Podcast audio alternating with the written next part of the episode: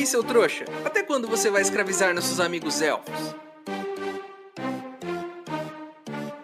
Se liga aí, bruxão. Você vai entender. É só pensar um pouco para compreender. Os elfos não são coisas para você prender. Tem que mudar agora para não se arrepender. F A L E F A L E F A L E F A L E Já são mais de mil anos de escravidão. Essa é a hora, chega de escuridão. Arrume a sua cama sozinho, meu irmão. Se você fizer, não vai cair a mão. Liberdade para os elfos, vamos oferecer uma vida bem melhor para ele e para você. Levante e fale, pare de se esconder. Apoie a causa agora ou então vai se fuder. F A L E F A L E F A L E F A L E F A Você não vai apoiar não? F A causa agora ou então vai se fuder.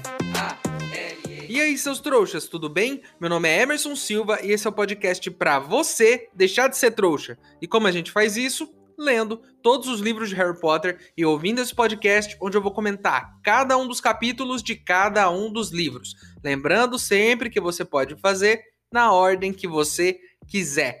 Hoje vamos comentar o capítulo 21 de O Cálice de Fogo, à frente de libertação dos elfos domésticos. E isso que você acabou de ouvir é o nosso jingle, que enfim está pronto. Você pode agora mesmo ouvir ele enquanto dirige no caminho para o trabalho, lavando a louça, fazendo qualquer tarefa rotineira. Esta música está disponível para te divertir e para te conscientizar a respeito da libertação dos elfos. Eu prometi essa música para você, Hermione, e ela tá pronta essa bela canção cantada com a minha voz e sem nenhum ritmo ou afinação. Com ela vamos arrecadar milhões para a Fale, desculpa, F-A-L-E, e vamos enfim libertar os elfos da escravidão. Vocês estão comigo? Hã? Estão? Então vamos pro episódio de hoje. Eu apoio essa causa, hein? Você não apoia? Ih, que trouxa! F-A-L-E F-A-L-E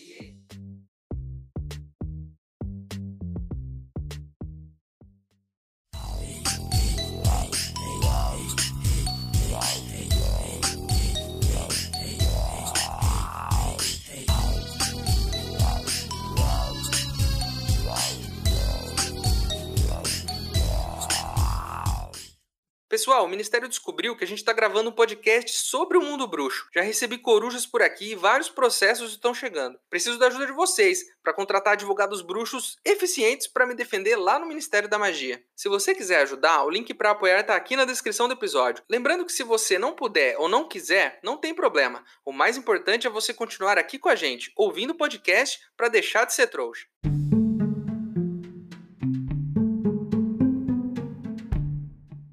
Um detalhe importante que eu não mencionei no último capítulo: o ovo de ouro. O ovo de ouro que o Harry pegou tem uma abertura, e abrindo esse ovo, ele tem uma pista de como passar pela próxima tarefa. Então, todos os campeões têm seus ovos com pistas para a próxima tarefa. Então, a primeira tarefa, na real, tem uma segunda parte. Mas a gente já sabe que o Harry é craque nisso em desvendar pistas. Nos últimos anos ele desvendou um monte de mistérios aí, então não vai ser, não vai ser problema para ele desvendar uma pista que tem dentro de um ovo.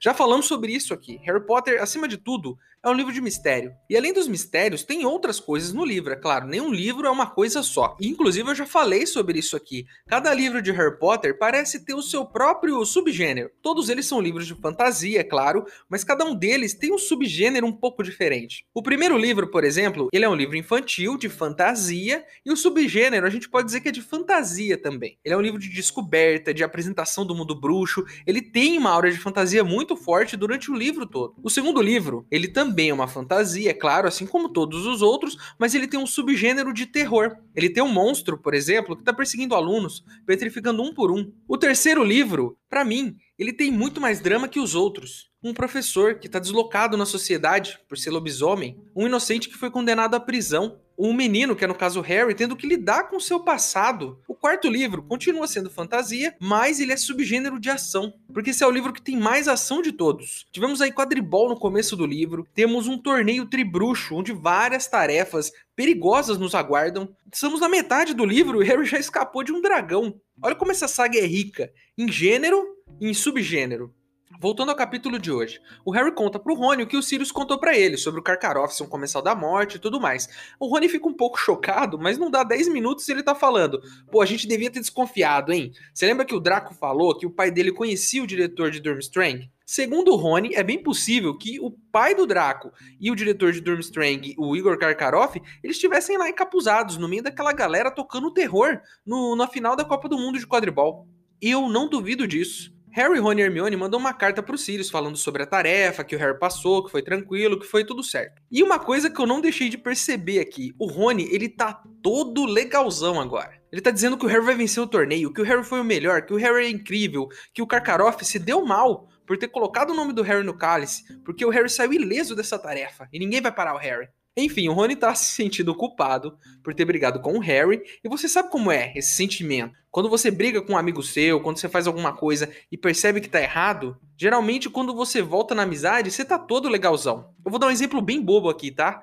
Você já pisou na patinha do seu cachorro? Quando você pisa na patinha do seu cachorro, você fica com uma dor no coração inacreditável. Você faz de tudo pelo bichinho. Você até dá o dobro de comida para ele. Você fica com tanto remorso que é capaz de deixar o cachorro dormir na sua cama e ir dormir na caminha dele. Tirando o fato, é claro, de que o Harry não é um cachorro e de que o Rony não pisou na patinha dele, é mais ou menos isso. O Rony fez uma coisa que magoou o Harry, ele percebeu que estava errado e agora ele tá tentando compensar, sendo mais legal do que o normal, exagerando. Enfim, eles voltam para a sala comunal, tem uma festa preparada para o Harry, com um monte de comida, com cerveja manteigada, tem até desenho do Harry passando pelo dragão pendurado na parede. Parece que escapar da morte mudou tudo pro Harry. O Rony voltou a ser amigo dele, Todo mundo tá feliz e comemorando. O Harry já passou pelo dragão, então aquele nervosismo inicial da primeira tarefa já passou. Próxima tarefa, pô, já é a segunda tarefa, já passei pela primeira, tô mais confiante. Aí todo mundo começa a colocar pilha no Harry para ele abrir o ovo. Abre o ovo, Harry, vamos ver o que tem dentro. Esse ovo aí, pelo que deu para entender, ele é tipo um ovo de Páscoa. É um ovo que, no caso, ao invés de ser de chocolate, é de ouro,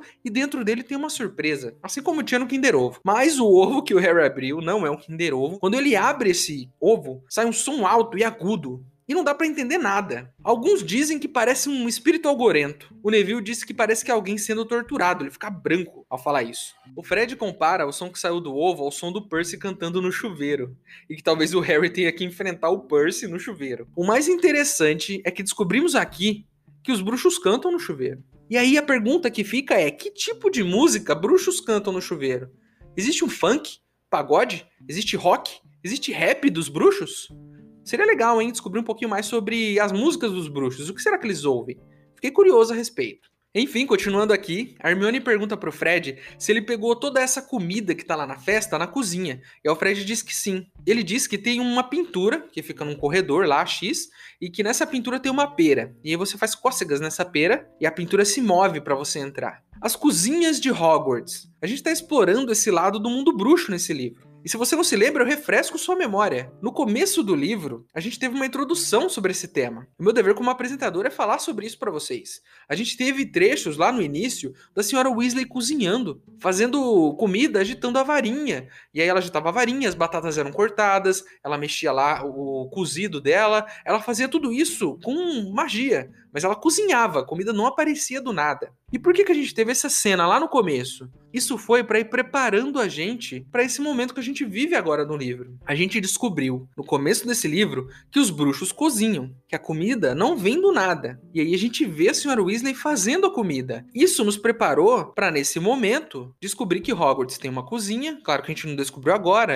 foi um pouquinho antes desse capítulo, né? Mas a gente descobriu que tem uma cozinha e que os elfos domésticos fazem a comida. Estruturalmente, o livro te apresenta as coisas devagar. Porque poderia ser muito fácil se simplesmente alguém falasse, tem uma cozinha ali. Mas não, a situação ela é criada. Primeiro você descobre que os bruxos cozinham, você vê um bruxo cozinhando, você sabe que ele não faz a comida aparecer do nada, então você coloca essa regra, e aí de repente você pensa, pô, deve ter cozinha em Hogwarts, de onde vem toda aquela comida? E sim, tem cozinha em Hogwarts. Então aquele detalhe veio para te apresentar uma situação que está sendo desenvolvida. Isso é muito legal. Você nota claramente que existe um trabalho de planejamento em escrever esses livros. Eles não são escritos de qualquer jeito, ele foi, planejado. Para quem gosta de escrever, é uma aula, para você parar e pensar: pô, eu quero apresentar esse conceito, por que não falar sobre pedacinhos desses conceitos até eu chegar lá na frente e, e para que isso fique mais fácil de apresentar para o meu leitor. É muito legal isso. Pra gente ficar atento, né, também. Todos os detalhes podem ser importantes lá na frente. Pô, Cedrico foi apresentado pra gente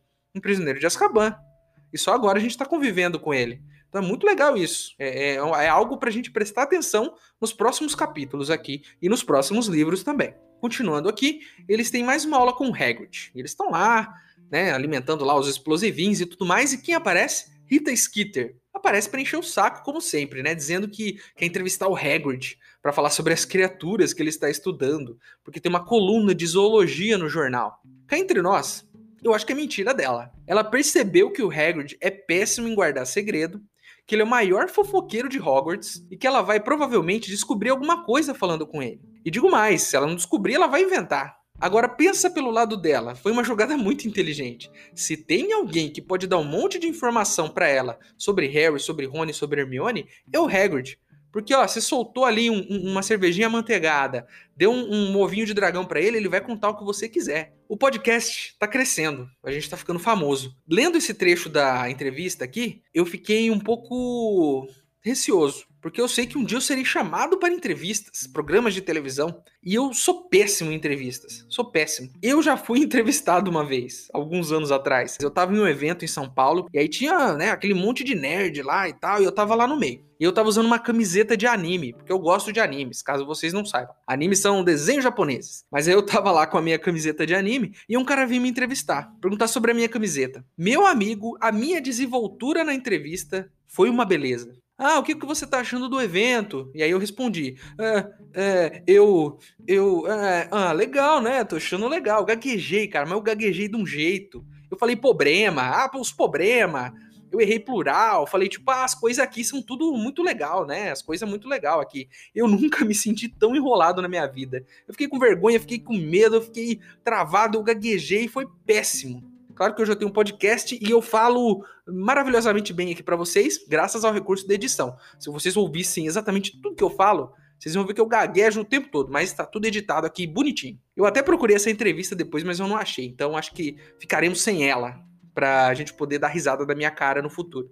Enfim, dando uma acelerada aqui, Harry e Rony estão procurando Hermione pelo castelo. E eles não acham ela em lugar nenhum. Aí, quando eles desistem de procurar, ela aparece. Vem correndo, puxa o braço deles e sai arrastando eles pela escola. Hermione está nos levando para um quadro que tem frutas e uma pera. E eles chegam até lá e o Rony até protesta. O Rony fala: pô, não vou te ajudar a fazer revolução de elfo, não. Não vou ajudar eles a se rebelarem, não. Aí ela fala: não é isso, não é isso. Ela vai lá, faz cócega na pera, pera se caga de rir e a porta se abre. E aí, quem está do outro lado, meus amigos? Que eu quase fui às lágrimas. Dobby, nosso pequeno Dobby, o elfo livre vem correndo para abraçar Harry.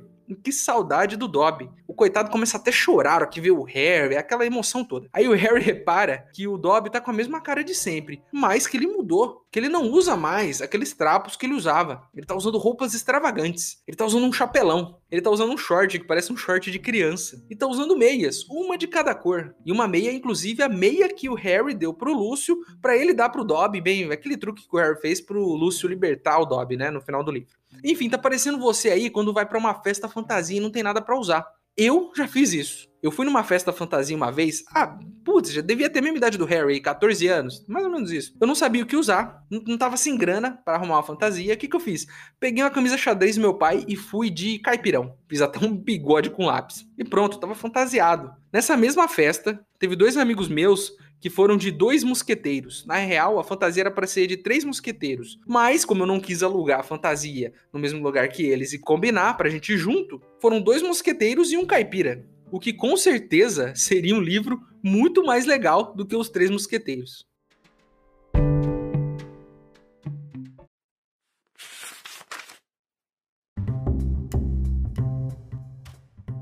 A garota tornou a agarrá-lo pelo braço puxou-o para diante do quadro da fruteira, esticou o dedo indicador e fez cócegas na enorme pera verde. A fruta começou a se contorcer e rir, e, de repente, transformou-se em uma grande maçaneta verde.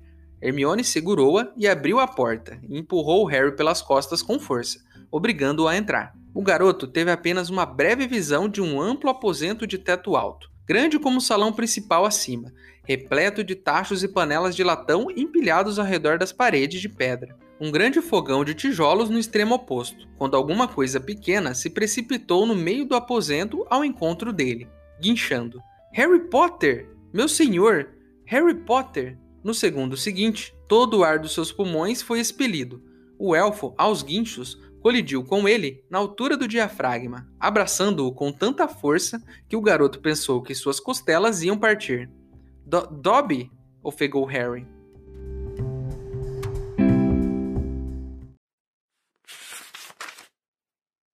Ei, seu trouxa! Se você tá curtindo o podcast, não se esqueça de deixar uma avaliação na ferramenta que você estiver ouvindo, caso ela tenha esse recurso, é claro. Assim o programa ganha uma moral e chega ainda mais trouxas como você.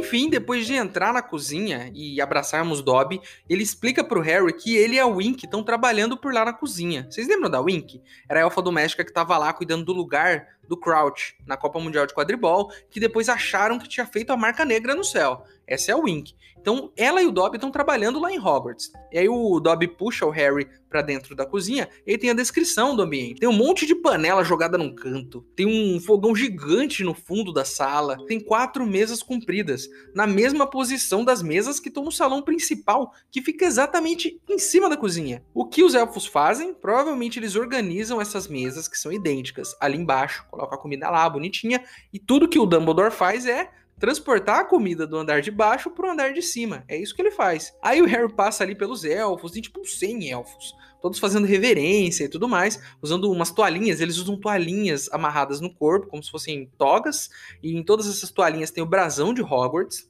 E os únicos que não estão usando essa roupa são Dobby e Wink. Dobby está usando aquelas roupas excêntricas que a gente acabou de descrever aqui, e o Wink tá usando um conjuntinho, uma sainha, uma brusinha e um, um chapéuzinho azul. Aí o Harry mal fala oi pra Wink e ela desaba, ela desaba de chorar. E aí, enquanto a Wink chora, o Dobby começa a explicar que desde que ele foi liberto, ele não conseguiu arrumar emprego que ninguém quis pagar um salário para ele. E que ele só trabalha assim agora, se ele ganhar um salário. Aí, aí a Hermione bate palma. É isso mesmo, Dobby, é isso mesmo. Enquanto ele vai falando isso, os outros elfos vão meio que se afastando dele, como se ele tivesse tipo uma doença grave. Aí o Dobby disse que foi visitar o Wink, foi lá fazer uma visita para amiga dele e descobriu que ela estava livre. E aí o que, que ele fez? Levou ela para Hogwarts para que eles pudessem pedir um emprego pro Dumbledore. E o Dumbledore contratou eles. Temos aqui um ponto muito interessante. O Dobby ganha um galeão por semana e tem um dia de folga por mês. A Hermione estava batendo palma até agora, fica indignada e fala: Isso é muito pouco. Mas aí o Dobby explica: Ó, o Dumbledore me ofereceu 10 galeões. E ele me ofereceu folgas todos os finais de semana, mas eu não quis. Eu queria trabalhar, eu queria ganhar menos e, ter menos folga.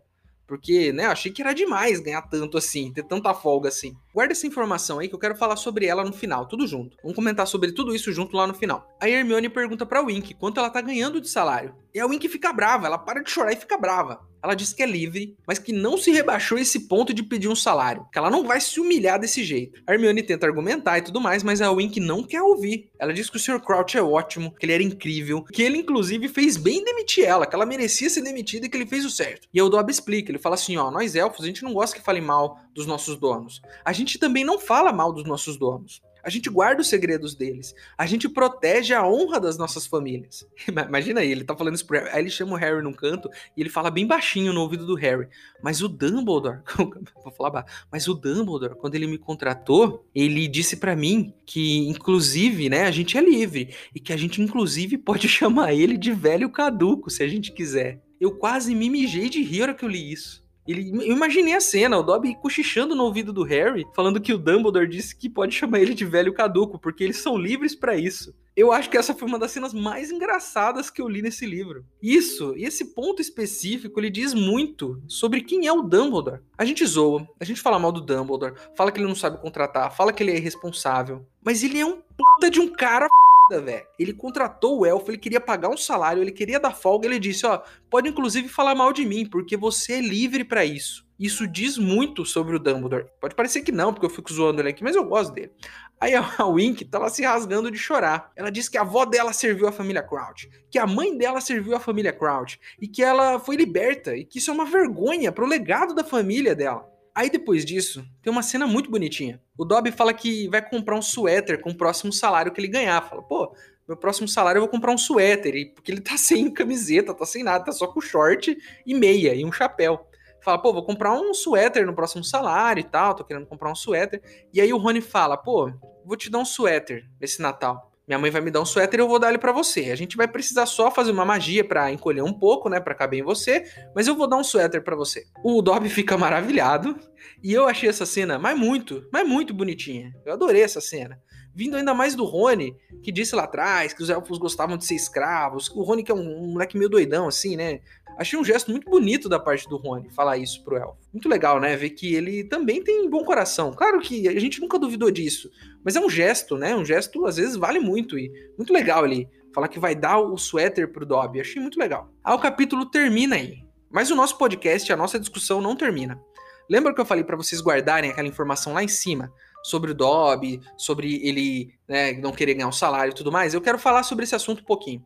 O primeiro deles é hoje a gente entende muito melhor esse contexto que envolve a escravidão dos elfos. Quando eu li a primeira vez no livro, eu não parei para pensar, eu não refleti muito. Eu estava acompanhando a história, eu tava muito é, vidrado na história e a gente não para muito para refletir. Mas esse podcast é para isso, para a gente refletir. E é muito triste o fato de que quando o elfo é liberto, ele não consegue arrumar um emprego. Porque nenhum bruxo quer pagar um elfo doméstico para trabalhar. Eles têm que trabalhar de graça. Eles têm que ser escravos. Isso faz uma ponte com o mundo real. Eu não sei como foi nos outros países, tá? Perdoem minha ignorância, mas no Brasil eu sei que a libertação dos escravos foi algo nessa mesma linha. Não foi algo organizado. Eles libertaram os escravos e falaram assim, ó, se vira aí. Elas não tinham nem condições, elas não tinham qualificação, elas não tinham básico para sobreviver até a semana seguinte. E o que isso significa? Significa que o livro ele está tratando de um assunto que é extremamente real. Será que libertar os elfos resolve o problema? Será que não é preciso libertar o elfo e socializar esse elfo? Dar condições para que ele. Pô, uma escola para o elfo, é, o elfo poder se colocar no mercado, criar toda uma estrutura? Mas Emerson, você está fugindo do assunto. Esse podcast é sobre Harry Potter. Cara, quando um livro escrito para crianças e adolescentes aborda um assunto tão importante como esse, a gente é obrigado a falar nesse assunto. Não tem como. A gente não pode fugir disso. A gente tem que falar. Porque tem uma mensagem aí. Talvez essa mensagem nem tenha sido colocada no livro de propósito, mas a gente leu e se a gente entendeu algo a mais, a gente é obrigado a falar, a discutir. Esse podcast é para isso. Outro ponto que eu gostaria de colocar aqui: um elfo livre como Dobby, ele não tá 100% livre. Para para pensar. Ele passou por anos e anos de lavagem cerebral. O próprio Dobby, quando fala mal dos Malfoy, nesse capítulo, ele começa a se bater até que o Harry segura ele. O Dobby ele quer ganhar um salário, mas ele não quer ganhar muito, porque senão é pedir demais. Ele quer folga, mas ele não quer tantas folgas. Ele ainda tá preso nisso. E nisso tá mais um ponto extremamente importante para a gente discutir aqui. A liberdade tá na meia que o Dobby recebe? A liberdade tá no direito dele de escolher? Tá, a liberdade tá sim nisso. Mas a liberdade, acima de tudo, tá dentro da nossa cabeça. A gente não pode esperar que um elfo, submetido a anos e anos de maus tratos, simplesmente mude sua forma de pensar do dia para noite. Então, apesar de ser livre, de poder fazer o que ele quiser, de trabalhar onde ele quiser, claro, desde que contratem ele, o que está sendo difícil, apesar dele poder ganhar um salário e folga, o Dobby ainda pensa com essa mentalidade da, da escravidão. Então ele não quer ganhar muito, ele não quer ter muita folga, porque ele ainda está preso nisso, mentalmente preso. Pensa nisso, faz essa reflexão não só sobre o elfo, sobre a escravidão, pensa nisso sobre a sua própria vida. Até que ponto você aí que está me ouvindo e as suas atitudes são resultados do seu próprio pensamento, do seu desejo. Será que o que você está fazendo hoje e todas as suas atitudes não seguem padrões sociais, não seguem regras estabelecidas pela sua família e amigos? Até que ponto você não faz as coisas só porque você acha que tem que fazer? Se questionem, façam esse exercício. A hora que acabar o podcast, faz o exercício. Reflita. Você está realmente fazendo o que você quer da sua vida ou você está fazendo as coisas que te disseram para você fazer? Vamos sempre refletir sobre isso. É algo que o Dobby precisa fazer e é algo que todos nós devemos fazer. Pensar se realmente a gente está tomando controle e está fazendo o que a gente quer. Ou se a gente é escravo de qualquer tipo de padrão que foi imposto pra gente. Caramba, eu acho que nunca na história desse podcast, em mais de 80 episódios, ele foi tão profundo. A gente foi, oh, a gente foi fundo pra caramba e isso é muito importante. Vamos refletir, hein? Dever de casa aí, galera.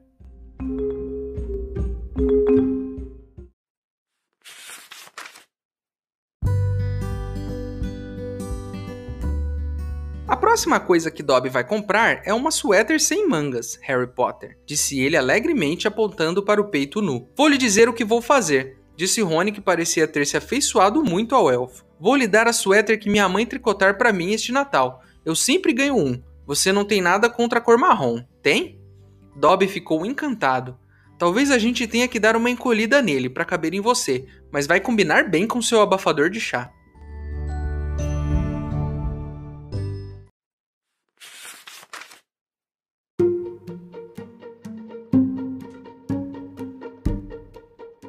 Então é isso, meus queridos. Terminamos mais um episódio de Harry Potter e o Cálice de Fogo. A capa do episódio de hoje foi ilustrada pela Alexandra Nina. E se você tiver algo para acrescentar, tiver alguma informação que eu deixei de falar, ou quiser só refletir junto comigo, o nosso e-mail é e-maildostrouxas@gmail.com. Ele tá aqui na descrição. Manda o seu e-mail para mim, que se eu gostar, eu vou ler ele aqui.